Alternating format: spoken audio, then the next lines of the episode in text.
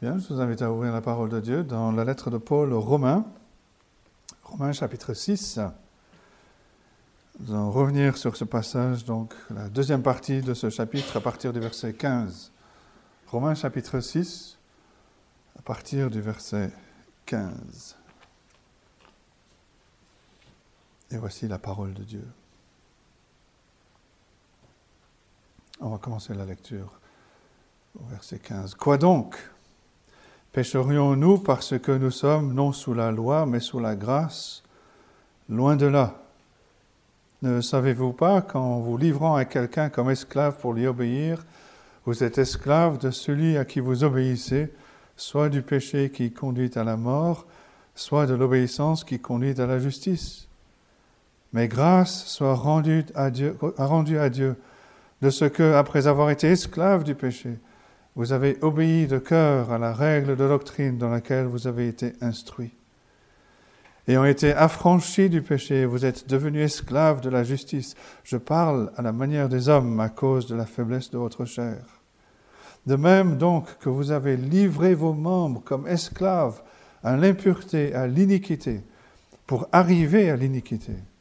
Ainsi maintenant, livrez vos membres comme esclaves à la justice, pour arriver à la sainteté. Car lorsque vous étiez esclave du péché, vous étiez libre à l'égard de la justice. Quels fruits portiez-vous donc, portiez-vous alors? Des fruits dont vous rougissez, vous rougissez aujourd'hui. Car la fin de ces choses, c'est la mort. Mais maintenant, étant affranchi du péché et devenu esclave de Dieu, vous avez pour fruit la sainteté et pour fin la vie éternelle.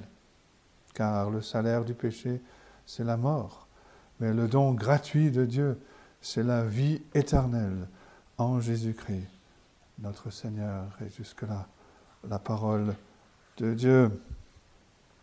Après notre petite coupure pendant les vacances, nous reprenons notre étude de cette lettre de Paul aux Romains. Et je vous rappelle que Paul a commencé sa lettre en nous montrant pourquoi nous avons besoin de l'Évangile par nature, nous ne possédons pas la justice que Dieu exige. Mais la bonne nouvelle, la merveille de l'Évangile, c'est que ce que nous ne possédons pas par nature, euh, Dieu le pourvoit dans le Seigneur euh, Jésus-Christ. Et nous vu que dans le passage de chapitre 1, verset 18 jusqu'au chapitre 3, verset 20, Paul a pris le temps de nous montrer pourquoi. Et Comment nous ne possédons pas cette justice que Dieu euh, exige Et il souligne que notre bouche est fermée devant Dieu parce qu'il n'y a aucun juste. Il n'y a aucun juste devant Dieu. Nous sommes tous coupables de, devant euh, Dieu. Mais la merveille de, de l'Évangile, c'est que ce que nous ne possédons pas par nature, Dieu le pourvoit en Jésus-Christ.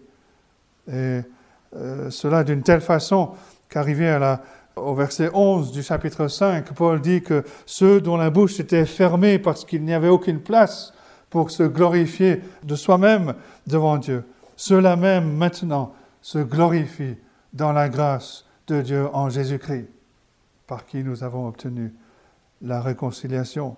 Et on a dit que Paul aurait pu passer de ce verset 11 du chapitre 5 et sauter jusqu'au verset 1 du chapitre 8 et de continuer à surfer sur euh, les merveilles euh, de l'Évangile et, du salut en, Jésus-Christ, de se réjouir euh, dans le fait qu'il n'y a plus de condamnation pour ceux qui sont en Jésus-Christ. Mais Paul, en bon enseignant et inspiré par l'Esprit, veut creuser à partir du chapitre 5, verset 12, pour arriver jusqu'à la fin du chapitre 7, jusqu'au verset, 8, verset 1 du chapitre 8. Il veut nous emmener dans les profondeurs, dans les fondations de notre salut. Et c'est ce que nous avons commencé à faire euh, en étudiant ce chapitre 6. Euh, Et Paul, dans ce chapitre, je vous le rappelle, euh, traite deux problèmes. On a vu que les versets 1 et verset 15 se ressemblent. Le verset 1, que dirons-nous donc? Demeurerions-nous dans le péché afin que la grâce abonde? Loin de là. Verset 15. Quoi donc? Pécherions-nous parce que nous sommes non sous la loi mais, non, mais, mais sous la grâce? Loin de là. Il y a deux, deux réponses, deux fois la même réponse de l'apôtre Paul. Dans la première partie euh, que nous avons vue de ce chapitre 6, Paul souligne que par la grâce de Dieu, nous avons été transférés du royaume du péché, du royaume des ténèbres, vers le royaume de lumière. Euh, nous sommes morts à la domination du péché. Nous, nous sommes maintenant dans le royaume où règne la grâce de Dieu en Jésus-Christ. Et donc nous devons refuser que le péché règne euh, sur nous. Paul parle d'offrir à Dieu nos membres comme des, instruments. Et on a dit qu'on pouvait euh, le traduire par comme des armes euh, de justice. On doit s'engager de manière vigoureuse, active, à, amener nos vies dans une totale obéissance au Seigneur Jésus-Christ. Et la grâce, donc, au lieu de nous endormir moralement, elle va nous réveiller moralement. Elle va nous pousser à nous rendre toujours plus au Seigneur Jésus-Christ. Paul, rappelez-vous, en Éphésiens, euh, chapitre 6, parle de revêtir toutes les armes de Dieu et il décrit, euh, il suit l'armure d'un soldat romain. Et ici, il parle d'utiliser les membres de nos corps comme des armes dans cette bataille contre le péché. La deuxième partie qui commence au verset 15, qui est une réponse au verset du verset 14, le verset 14 qui dit donc le péché n'aura point de pouvoir sur vous puisque vous êtes non sous la loi mais sous la grâce. Et quelqu'un va dire ah ben à ce moment-là, on va continuer à pécher. On va continuer à pécher afin euh, parce que euh, nous ne sommes plus sous la loi mais sous la grâce. Et Paul dit pécherions-nous donc? Parce que nous, nous ne sommes plus non sous la loi mais sous la grâce Loin de là. Nous qui avons été en, Christ, nous qui sommes transférés dans le royaume de Christ, nous avons été délivrés de l'esclavage du péché. Nous sommes transférés dans un royaume où la grâce règne euh, par la justice pour la vie éternelle. Et le fardeau de l'apôtre Paul dans ce chapitre, et il va le dire de différentes manières, c'est que lorsque quelqu'un est en Christ, sa vie est transformée. Elle est transformée de manière radicale. La personne est libérée du règne du péché en vue de devenir l'esclave heureux du Seigneur Jésus-Christ. J'ai fait allusion il y a quelques semaines euh, de ce passage qu'on lit en, Exode 21 et on, on, pourrait trouver le parallèle lorsque nous venons au Seigneur Jésus-Christ, que nous avons été libérés, nous ne voulons plus le quitter, nous disons que nous l'aimons, nous ne voulons plus le quitter. Le Seigneur euh, nous perce l'oreille, comme dans l'Ancien Testament, le maître perçait l'oreille de l'esclave qui ne voulait plus quitter son maître alors qu'il avait l'occasion de le faire. C'est un marquage qui est permanent. Et c'est la même chose, nous avons été libérés de l'esclavage du péché, mais nous sommes maintenant dans un, pour reprendre l'expression de Paul, nous sommes dans un nouvel esclavage, l'esclavage à Dieu, un esclavage qui est heureux, un service qui est joyeux au Seigneur Jésus-Christ un service qui est en fait notre véritable liberté. Euh, il y a eu, il y a quelque temps, une controverse qui se résumait euh, par cette question, est-ce que je peux avoir Jésus comme sauveur et non pas comme Seigneur? Euh, C'est impossible. Il n'y a pas deux Jésus. D'ailleurs, le Nouveau Testament, en parlant de Jésus, parle souvent du Seigneur Jésus. Et c'est ce que Paul dit ici d'une autre manière. Quand on vient à croire au Seigneur Jésus-Christ, quand on vient à placer notre confiance en lui, nous sommes unis à Christ. Nous sommes unis à Christ qui est mort pour nos péchés afin d'enlever notre culpabilité. Mais nous sommes aussi unis à lui comme notre Seigneur et notre Maître. Ou pour le dire d'une autre manière, on ne pourra jamais être un croyant justifié sans être un croyant sanctifié. Je n'ai pas dit un croyant parfait. On ne pourra jamais être un croyant justifié sans être un croyant sanctifié. C'est pour ça que la plupart du temps, quand le Nouveau Testament parle de sanctification, le verbe est au passé. Paul, par exemple, écrit en 1 Corinthiens 6, verset 11, une église qui a des problèmes. Il dit, vous avez été lavés, vous avez été sanctifiés, c'est au passé, c'est fait. Vous avez été justifiés au nom du Seigneur Jésus-Christ et par l'Esprit de notre Dieu. Vous avez été livrés à la seigneurie de Jésus-Christ. Vous avez été mis dans son camp, vous avez été transférés dans son royaume. Bien entendu, il y a une croissance dans la vie chrétienne. Euh, par la grâce de Dieu, il y a des progrès dans la vie chrétienne. Mais le Nouveau Testament ne peut pas concevoir l'idée que l'on puisse venir à la foi en Jésus-Christ sans que Christ ne devienne notre Seigneur en même temps qu'il devienne notre Sauveur. Quand on vient au Seigneur Jésus-Christ par la foi, il fait deux choses. Il nous justifie par sa grâce et il nous transforme par la puissance de l'Esprit Saint. Et c'est ce qui fait la réjouissance de l'apôtre Paul dans les versets 17 et 18. L'apôtre ici euh, a entendu quelque chose au, sujet de ses croyants à Rome, peut-être de la part de ses amis. Euh, il va les mentionner à la fin de la lettre. Euh, Paul a entendu quelque chose de la part de ses, au sujet de ses croyants et il se réjouit. Verset 17, grâce soit rendue à Dieu. Et on va s'attarder là-dessus. Euh, ce matin. Grâce soit rendue, verset 17. Grâce soit rendue à Dieu de ce qu'après avoir été esclave du péché, vous avez obéi de cœur à la règle. On a dit que ce terme pouvait se traduire à la forme ou au moule. On va y revenir.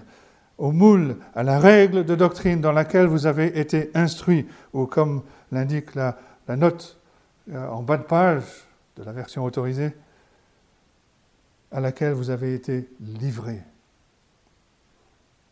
Rappelez-vous ce que Paul veut euh, souligner ici. Plus loin, nous avons dit au chapitre 12, il dira, ne laissez pas le monde vous presser dans son moule. Et comment est-ce que nous allons empêcher le monde de nous presser dans son moule? La Paul nous donne la réponse en étant nous-mêmes pressés dans le moule de l'enseignement, de la doctrine à laquelle nous avons été livrés. Et ce moulage de nos vies, ce façonnage de nos caractères, cette transformation qu'apporte l'Évangile, c'est ce que nous voulons considérer ce matin. Il y a essentiellement deux points. Un premier point qui va couvrir la majorité du message, c'est le moyen par lequel cette transformation a lieu. Et le deuxième point, les encouragements pour désirer cette transformation dans nos vies. Quel est donc le moyen par lequel cette transformation a lieu? Et remarquez les mots que Paul utilise parce qu'ils sont importants. Verset 17, regardez l'activité du chrétien. Grâce soit rendue à Dieu de ce que vous avez obéi de cœur à la règle de doctrine dans laquelle vous avez été instruit. Voilà la nouvelle vie. Vous avez obéi de cœur, l'obéissance au Seigneur Jésus-Christ, une obéissance qui vient du cœur. Mais qu'est-ce qui produit cette transformation dans nos vies? Vous avez obéi de cœur à la règle, à la forme, au moule de doctrine, au, moule de l'enseignement auquel vous avez été livrés. Arrêtons-nous un instant sur ce terme de livrer. Ce terme ne se limite pas à quelque chose qui s'est passé. Ce qu'il faut noter ici, c'est que ce verbe est à la forme passive. Vous avez été livré. Ce n'est pas quelque chose que moi je fais. C'est quelque chose qui est fait à moi. C'est quelque chose qui est fait à moi. Ce n'est pas quelque chose à laquelle je me livre. Alors que je crois au Seigneur Jésus-Christ, quelque chose se passe. Quelque chose est fait en moi. Je suis livré, je suis pressé, je suis façonné, je suis moulé par cette règle de doctrine, cette forme de doctrine, ce moule de doctrine, doctrine à laquelle auquel j'ai été livré. Alors, de quoi Paul parle-t-il ici? Qu'est-ce que c'est ce être livré qui nous presse dans le moule de l'Évangile? Et lorsque ce moule est enlevé, quelque chose de glorieux se produit dans nos vies Et la réponse est importante. Paul ici parle de quelque chose que Dieu fait en nous par le ministère de sa parole. Alors que cette parole est expliquée, appliquée dans nos cœurs par la puissance de l'Esprit Saint. C'est quelque chose d'important à saisir. L'Église, dans le passé, avait compris cela. L'étude de la parole de Dieu, l'annonce de la parole de Dieu occupait une place centrale. Aujourd'hui, pour diverses raisons, l'Église a tourné ses regards vers le spectacle, vers le divertissement, vers les choses futiles. Mais la vraie transformation qui se passe dans nos vies implique ma soumission à Christ. C'est quelque chose que Dieu fait en moi par sa parole, par le ministère de sa parole. Alors que je baigne dans sa parole, alors que je suis saturé de sa parole, Dieu me presse dans ce moule à la ressemblance de Jésus-Christ, en sorte que mon caractère soit façonné, non par ce que moi je peux apporter, non, mais par ce que Dieu fait par sa parole. Trop souvent, on entend le message inverse. On entend dire que le chrétien doit façonner son caractère lui-même, alors que Dieu dit que c'est lui qui le fait par sa parole. C'est lui qui façonne. L'Église d'aujourd'hui euh, ne connaît rien de l'histoire de l'Église. Et beaucoup pensent que cette, ce christianisme la sauce fais-le toi-même, que cela est normal, que c'est peut-être même avant-gardiste.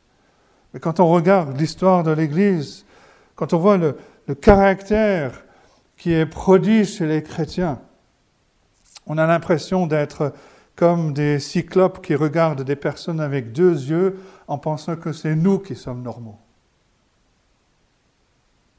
L'Église a remplacé la parole de Dieu avec beaucoup d'autres choses. Et on peut aussi être nous-mêmes coupables de cela sur le plan personnel. L'Écriture souligne que c'est Dieu qui nous façonne par le ministère de sa Et on va regarder quelques passages très rapidement. Six passages rapidement, c'est peut-être une idée de série. Premier passage, Jean 17, verset 17, passage connu, c'est la prière du Seigneur Jésus-Christ. Il est avec ses disciples, il prie pour ses disciples, il demande qu'ils soient gardés du monde, qu'ils soient séparés du monde, qu'ils soient transformés. Comment est-ce que Dieu va les transformer? Et là, c'est le Seigneur Jésus-Christ qui parle, et il sait comment le Père va les transformer. Et ce qu'il prie, c'est ceci, sanctifie-les par ta vérité, ta parole est la vérité. Sanctifie-les par, par, ta vérité. Ta parole est la vérité. Le Seigneur Jésus-Christ prie pour l'onction de Dieu sur la parole de Dieu, afin qu'elle transforme le peuple de Dieu. Il est convaincu, lui le Sauveur, lui le Maître, lui le parfait enseignant, que c'est la parole qui transforme des vies. Il y a une transformation quand la parole et quand l'onction qui vient sur la parole, quand la, parole est baignée dans les prières du peuple de Dieu, le peuple de Dieu est transformé. Parfois, les personnes vont dire à, sujet d'un sujet, elles vont dire bah, je vais, vais m'isoler, je vais prier à ce sujet, alors qu'en réalité, elles devraient placer, venir se placer à l'écoute de la parole de Dieu et se laisser enseigner par Dieu à ce sujet. Et parfois, d'autres personnes vont étudier, passer leur temps à étudier. Elles ont perdu de vue que l'étude de la parole doit être baignée dans la prière. Quand on regarde l'histoire de l'Église, quand on regarde les périodes de réveil, il y a toujours la parole de Dieu au centre. Il y a aussi les prières du peuple de Dieu pour l'onction de l'Esprit sur la parole et sur la proclamation de cette parole. Et la conséquence, c'est qu'il y a des vies transformées. Jésus savait de quoi il parlait. Quelle est l'explication derrière la transformation euh, des disciples? Il y a deux choses. Le Seigneur Jésus-Christ leur a expliqué la parole et il a prié pour l'onction de l'Esprit sur cette parole. Et les disciples étaient transformés. Les disciples ne se réunissaient pas plus tard pour dire, allez, est-ce qu'on va trouver une nouvelle idée pour être des chrétiens avant-gardistes à Jérusalem? Non. C'était la parole de Dieu qui était à l'œuvre et la prière de l'onction pour l'onction de l'Esprit sur cette parole. Deuxième texte, Acte 6, verset 4. Euh, vous connaissez sans doute ce passage, c'est une crise dans l'Église primitive. Cela nous apprend qu'il peut y avoir des crises dans l'Église. Il y a une crise dans l'Église primitive, et voilà ce que disent les apôtres, chapitre 6, verset 4. Et nous, nous continuerons à nous appliquer à la prière et au ministère de la parole. Et donc ils ont choisi des personnes pour s'occuper des tâches, euh, pour s'occuper euh, notamment des veuves. Et ici, les apôtres disent, nous, nous continuerons à nous appliquer à la prière et au ministère de la parole. Remarquez l'ordre des choses. Hein. Ministère, d'abord la prière et au ministère de la parole. Et quand ils le font, quand les apôtres se consacrent à la, prière et au ministère de la parole, des vies sont transformées. Et la transformation est telle, et je ne pense pas que ce soit euh, par hasard, mais le chapitre suivant, on a l'exemple d'Étienne qui est prêt à donner sa vie en martyr pour le Seigneur Jésus. Troisième texte, acte chapitre 20. Euh, l'apôtre Paul ici s'adresse aux anciens de l'église d'Éphèse. Paul vient de passer trois ans euh, à l'église d'Éphèse et il réunissait tous les jours les disciples pour euh, les enseigner. Certains pensent que c'était autour de cinq, cinq heures, peut-être même six heures d'enseignement par jour. Il leur enseignait la parole de Dieu. Et quand il s'adresse à ces anciens d'Éphèse, qu'ils ne pensent pas revoir sur terre, il leur dit ceci en acte 20, verset 32. Et maintenant, je vous recommande à Dieu et à la parole de sa grâce, à celui qui peut édifier et donner l'héritage avec tous les sanctifiés. Une petite remarque ici. En grec, le verbe édifier est attaché à la parole. Et même si au final c'est effectivement Dieu qui édifie, il édifie par sa parole. C'est pour ça que dans les traductions anglaises que j'ai euh, consultées, on lit ceci, je vous recommande à Dieu et à la parole de sa grâce qui peut vous édifier et vous donner l'héritage avec tous les sanctifiés? Qu'est-ce que Paul est en train de dire? Que c'est la parole de Dieu qui œuvre, ou c'est Dieu à travers sa parole qui œuvre. Nous lisons la parole de Dieu sur de manière privée. Nous nous plaçons à l'écoute de la parole de Dieu. Mais la parole de Dieu n'est pas un manuel de fais-le toi-même. Non, c'est la parole de Dieu qui le fait.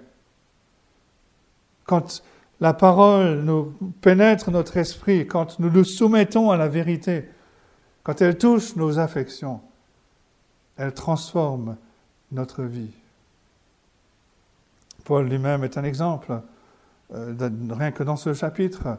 Il entend quelqu'un dire, alors euh, continuons à pécher afin que la grâce surabonde, et, et du fond du cœur, jaillit cette, cette réponse, ce sentiment qu'il a appris en étant baigné dans la parole. Cette réponse sort loin de là. Il a été transformé par cette parole. Quatrième texte, Éphésiens 4, versets 11 à 16, un passage où euh, Paul parle de Christ qui donne à l'Église euh, différents ministères. Il donne des apôtres, des prophètes, des évangélistes, des pasteurs et des docteurs.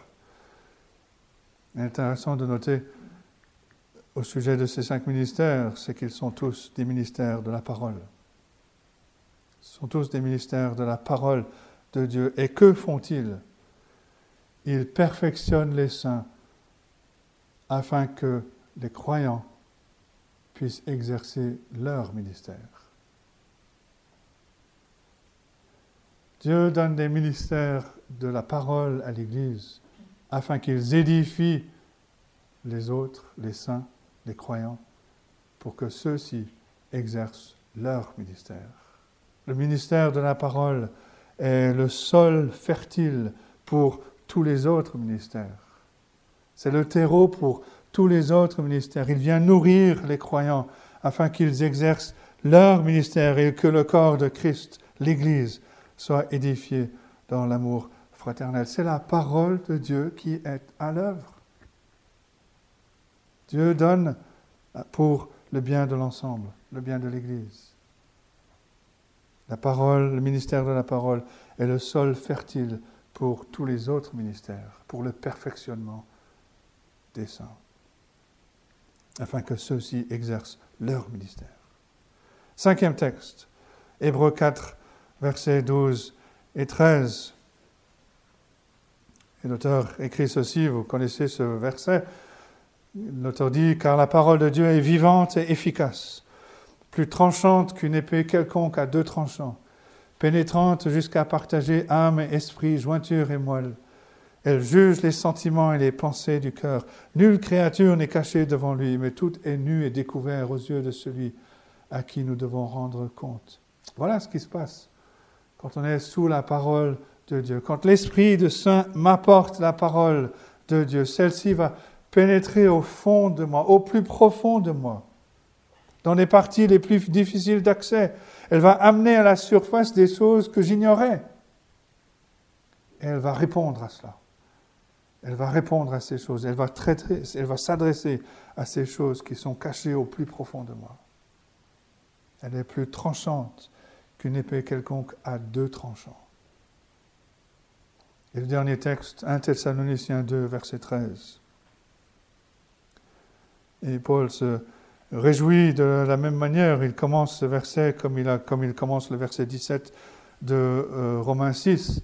Euh, mais grâce soit rendue à Dieu. Ici en 1 Thessaloniciens 2, verset 13, il dit C'est pourquoi nous rendons continuellement grâce à Dieu de ce qu'en recevant la parole de Dieu, que nous vous avons fait entendre, vous l'avez reçue, non comme la parole des hommes, mais, comme, mais ainsi qu'elle l'est véritablement, comme la parole de Dieu qui agit en vous qui croyez.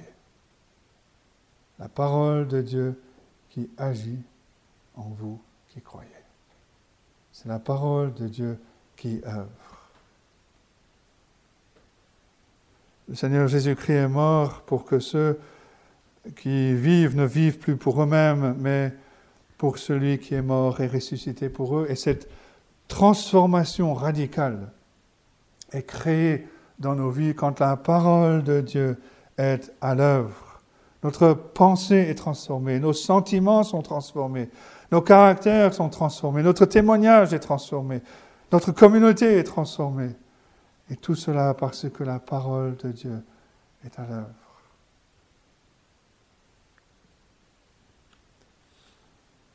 Nous avons un rôle à jouer, mais ce n'est pas le rôle de fais-le toi-même.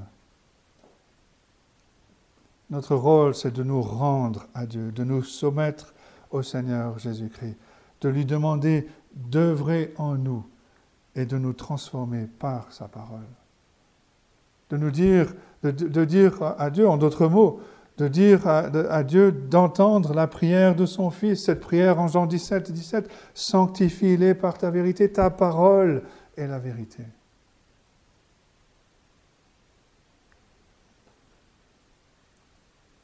Qu'est-ce qui a transformé euh, l'Europe au temps de la Réforme? Euh, Tous les jours, dans la cathédrale Saint-Pierre de Genève, il y avait un millier de personnes qui se pressaient pour entendre Jean Calvin expliquer, appliquer, annoncer, proclamer la parole de Dieu. Il n'y avait pas la forme que beaucoup recherchent aujourd'hui avec trois points, une illustration frappante ou une histoire captivante. Non, c'était la parole de Dieu qui était à l'œuvre. Le résultat, des milliers d'églises ont été établies. Des jeunes gens ont donné leur vie comme martyrs. La ville de Genève a été transformée. La parole de Dieu était à l'œuvre. Si Calvin vivait de nos jours, il ne trouverait sans doute aucun financement pour avoir son programme radio. Calvin n'avait rien, n'avait pas les traits des télévangélistes d'aujourd'hui, mais la parole de Dieu était à l'œuvre. L'apôtre dit la même chose au sujet de lui-même. Personne ne paierait pour qu'il ait son programme télé, ou l'équivalent du premier siècle. Il n'avait pas une apparence attirante, mais quand la parole de Dieu est à l'œuvre, elle devient tellement puissante parmi le peuple de Dieu qu'elle ne peut pas rester dans les locaux de l'Église.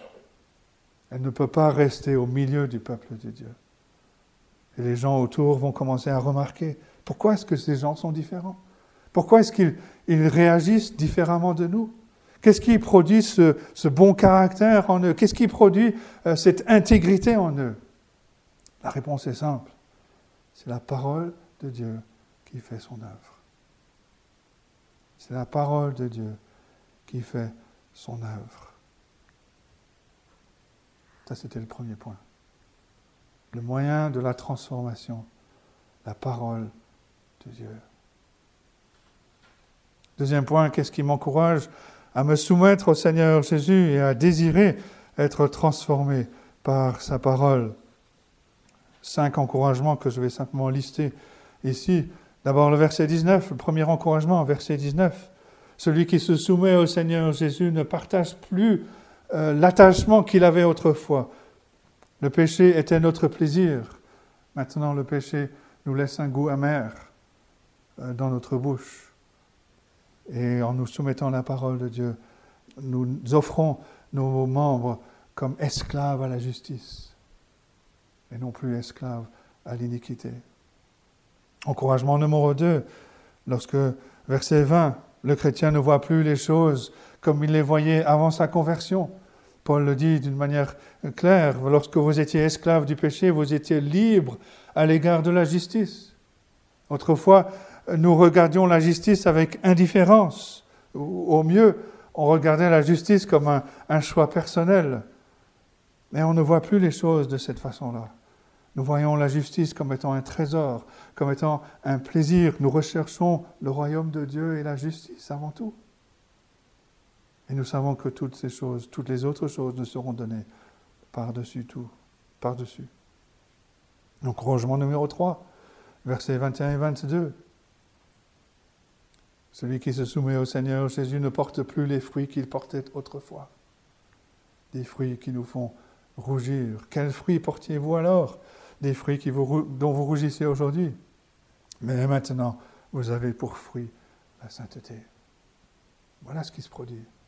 Le quatrième encouragement, nous ne sommes plus esclaves, nous ne sommes plus l'esclave que nous étions. Nous avons été libérés de l'esclavage du péché. Nous sommes devenus les esclaves de Dieu. Et cinquième encouragement, verset 23, le salaire du péché, c'est la mort. Mais le don gratuit de Dieu, c'est la vie éternelle en Jésus-Christ, notre Seigneur. Notre destinée a changé. Notez le contraste. D'un côté, il y a le salaire, ce, ce qui est dû, ce que mérite notre péché, c'est la mort. En opposition à cela, le don gratuit de Dieu, c'est la vie éternelle en Jésus-Christ notre Seigneur. La vie éternelle qui a déjà commencé pour ceux qui appartiennent au Seigneur Jésus-Christ. Voilà la transformation qui s'opère quand on se soumet au moulage, au façonnage de la parole de Dieu, de la puissance de Dieu, de l'Esprit de Dieu, que ce soit au sein de la communauté ou que ce soit dans la présence intime de Dieu quand on est seul chez soi. Voilà la transformation que Dieu opère par sa parole. Que notre prière réponde à la prière du Seigneur Jésus-Christ. Père, sanctifie-nous par ta vérité. Ta parole est la vérité. Que Dieu bénisse sa parole à nos cœurs ce matin. Amen.